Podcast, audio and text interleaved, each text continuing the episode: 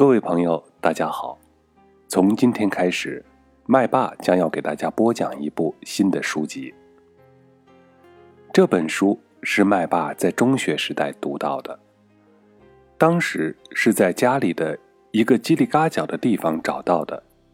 找到这本书的时候，它是残缺不全的，所以麦爸不知道这本书的名字以及它的作者，只知道它是一本。发行于五十年代的线装书，是一部翻译西方文学的作品。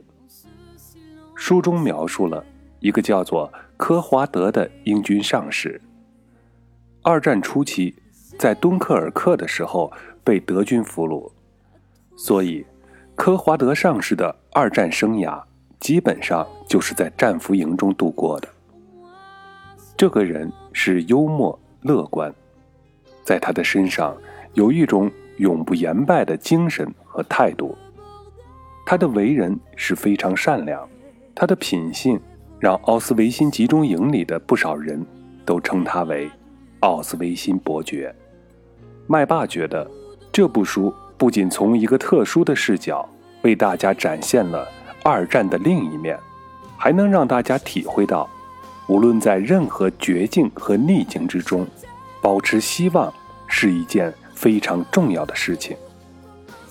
好了，让我们开启读书之旅。几条身影消失在营帐外的丛林中。科华德上士爬回床上的时候笑了，虽然浑身冰冷，但是心里很是快乐。如果当时他能对那些在田野中，踉跄前进的人们说上一句话的话，那准是“鸿运高照吧，小伙子们，要沉得住气。”但是他们是知道的，如果他们中任何一个人万一能返回到英国，他们必定会去探访伦敦狭隘地蒙敦的一个人家，并且带着笑容说：“嗨，科华德大嫂。”查理问候你，要我们告诉你，他就快回来与你团圆了。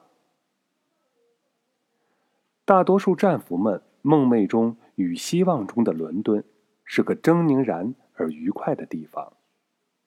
一个过去是一户户人家，现在却是些大窟窿的地方；一个充满了瓦砾、碎玻璃、烟雾、军装与午餐和毒气面罩的地方。但是，它也是一个具有幽默感和惊人弹力的地方。地道里的火车仍然是轰隆隆的跑来跑去，鲜明的红色公共汽车仍然满载着乘客沿途鸣叫。在那儿的裂了缝的桌子上喝上一杯茶，仍然能够提神补气。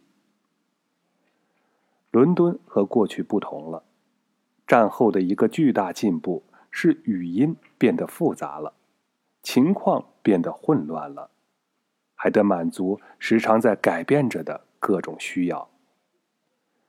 然而，在某种神迹似的情况下，伦敦还是跟过去一个样子，而且就在这不变的气质上寄托了反法西斯的力量。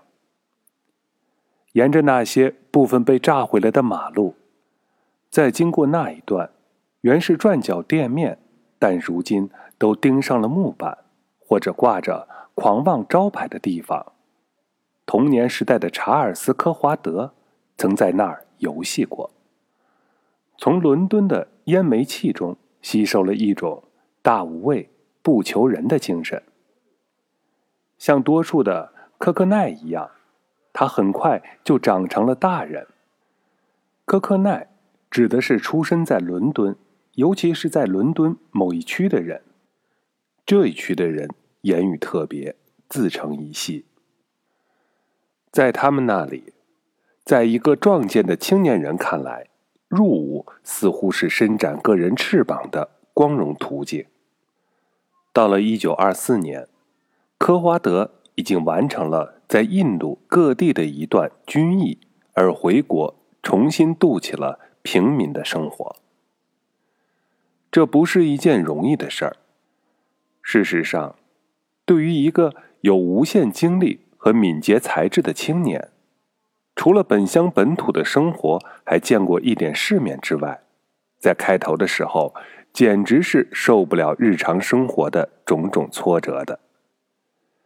没有过多久，他就抛弃了他的职业，开始自己搞生意，经营了一个小店。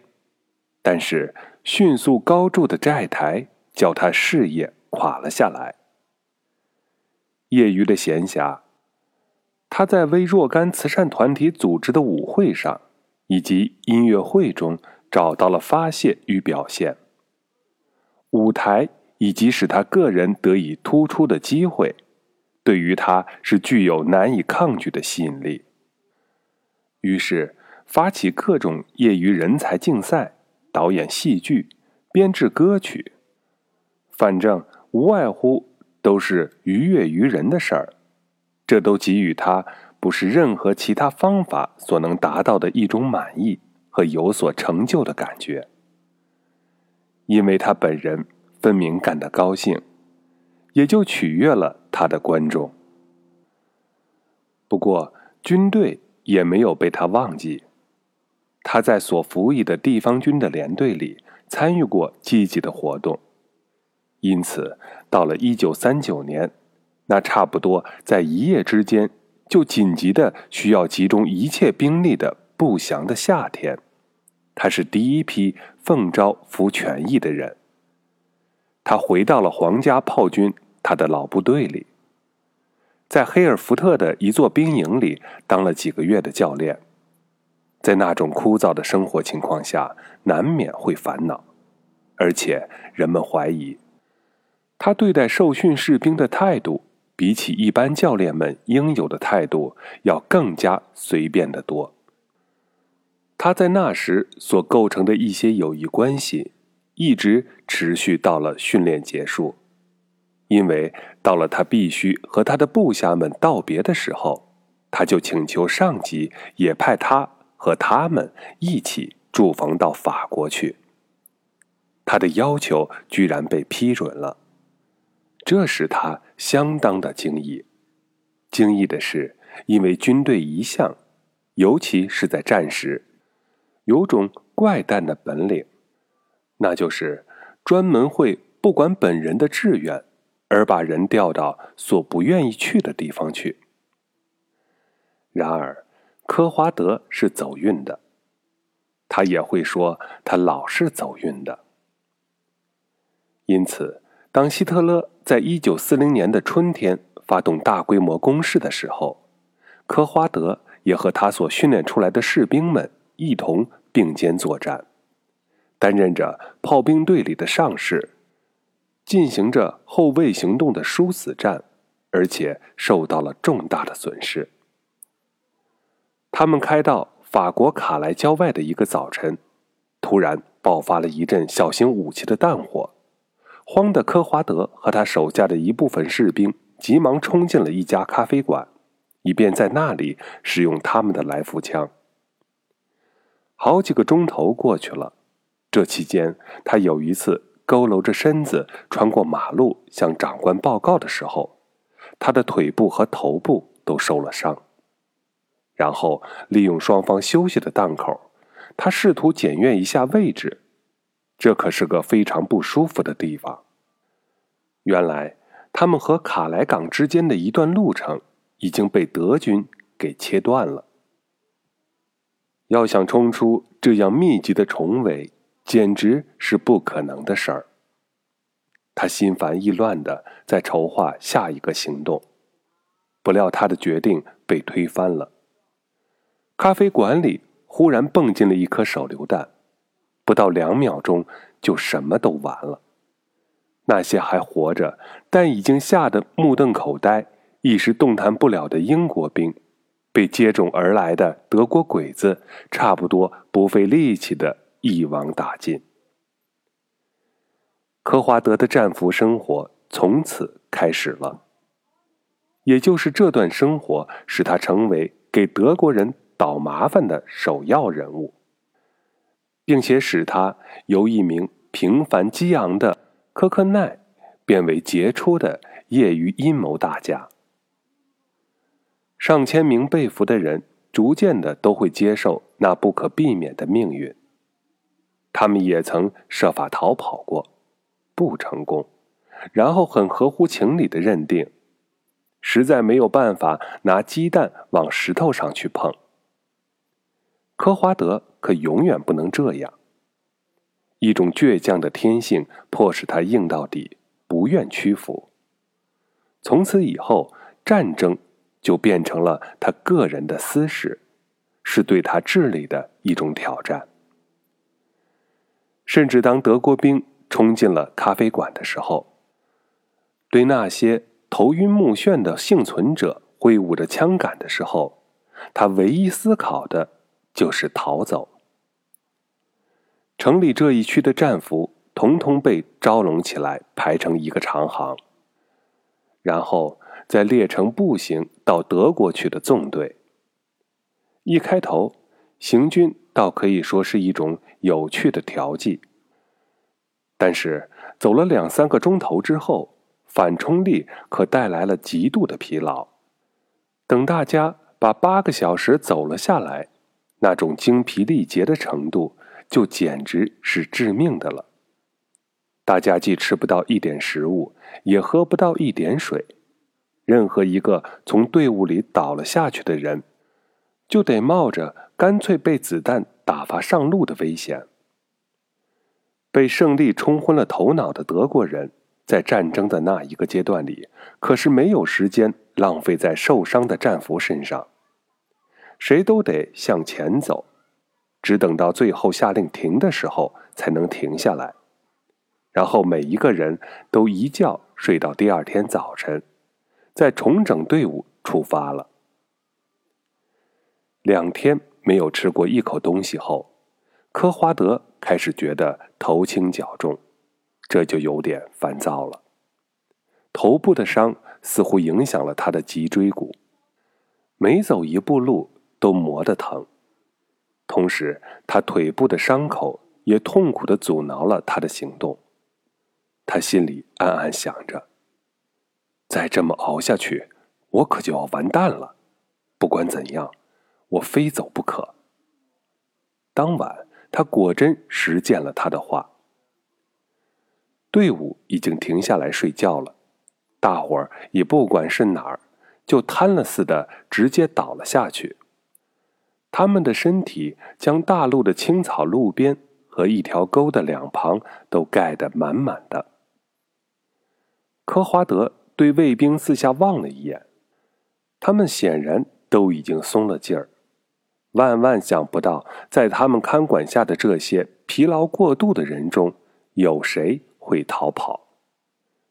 因此，大家正聚拢在一起，有说有笑的。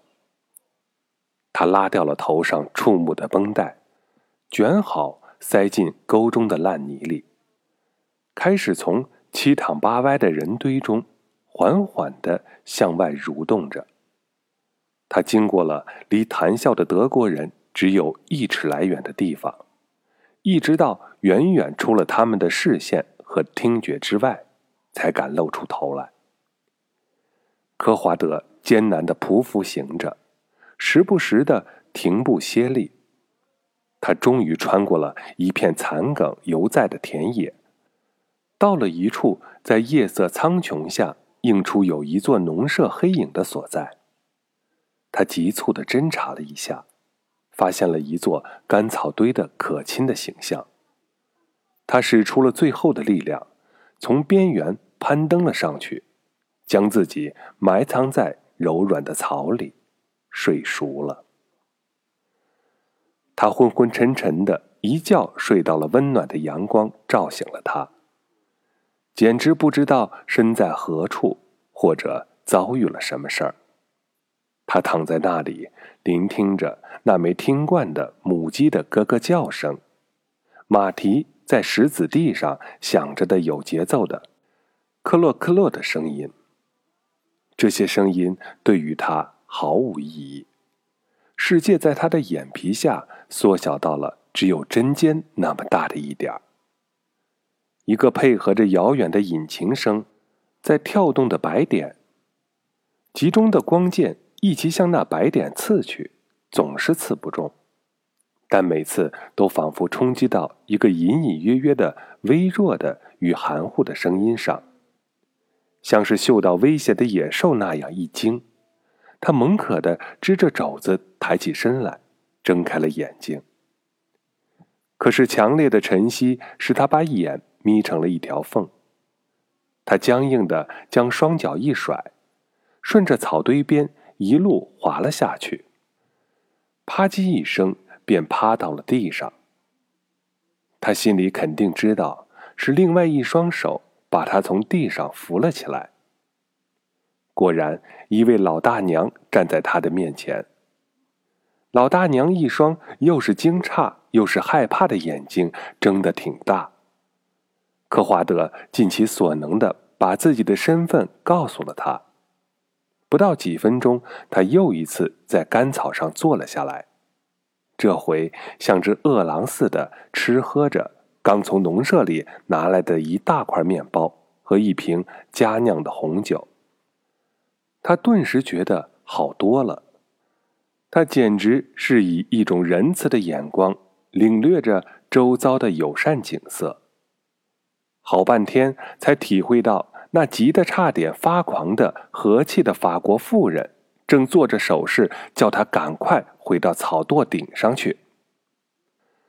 他刚一爬了上去，就听见机器脚踏车越来越响的吼声，惊得母鸡四散的奔藏。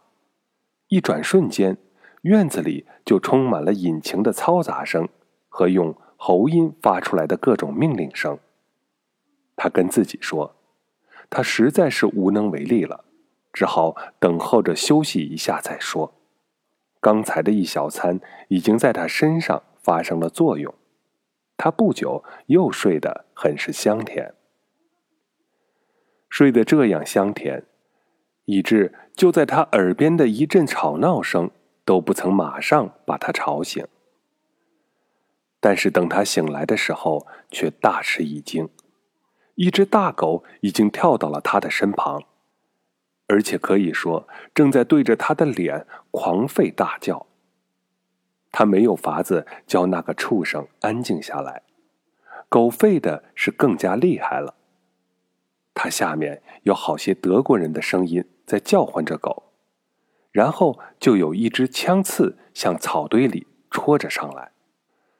掌握着枪刺的士兵。一见他所惊动出来的东西，由不得半天说不出话来。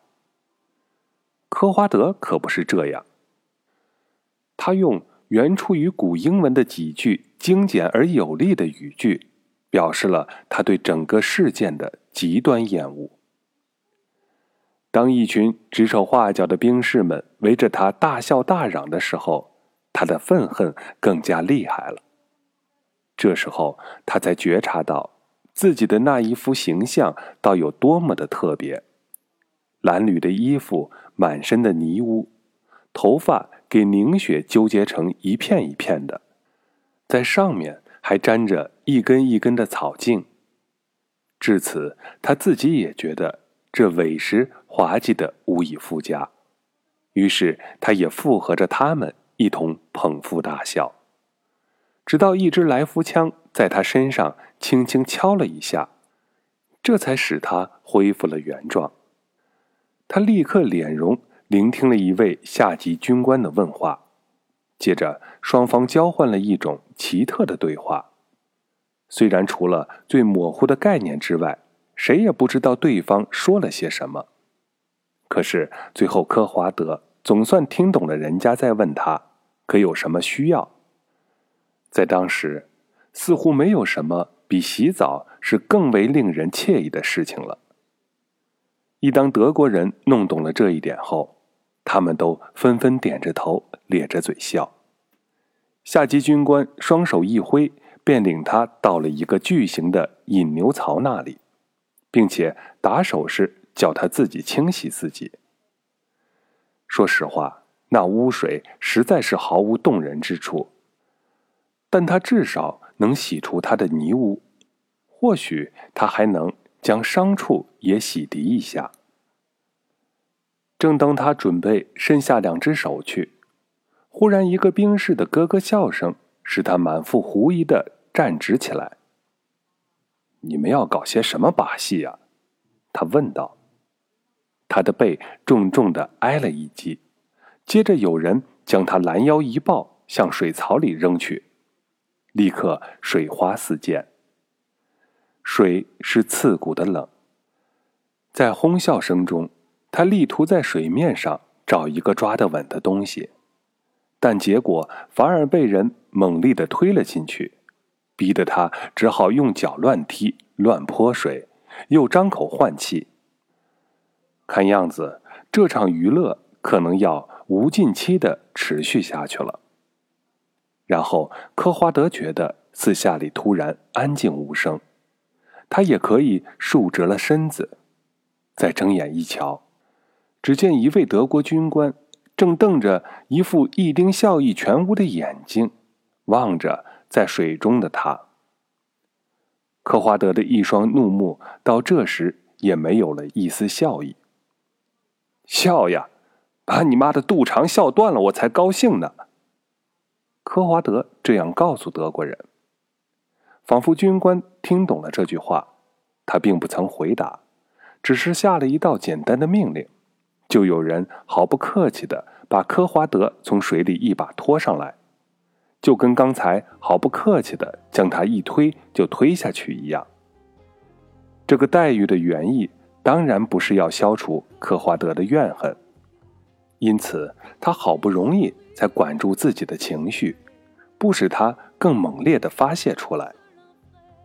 不久，他被安放在一辆机器脚踏车的后座，由一位笑容满面的德国人以极其惊人的速度驶向了最近的战俘集合点去。他浑身湿漉漉、冷得直哆嗦的那副景象，到了那里之后。使那般心情已经沮丧的英国丘巴们不由得心酸落泪，但是也有人忍不住哈哈大笑。哈，天哪，今儿个一定是个沐浴的吉日。喂，阁下，你是给德国潜水艇捉住的吗？啊，幸好他的太太现在瞧不见他的英雄丈夫。假使科华德太太。能够见到她丈夫当时这副形状，哪怕她对丈夫再关切一些，也免不了要笑出声来的。谁料得到，这位满身泥污、冷水直往靴子里灌、可可怜怜站在那里受同伴们嘲笑的人，却是一位天生的逃跑专家，和一位皎洁的难以令人相信的爱国志士。一个以后将要被人称为奥斯维辛伯爵的人，一个将德国人折腾了五年还不够，战后还要回来以一位重要证人的身份，在他们自己的战犯公审中和他们对峙的人呢？各位朋友，科华德上士的二战今天就播讲到这里。如果您喜欢，请继续收听。麦霸的后续播讲，谢谢。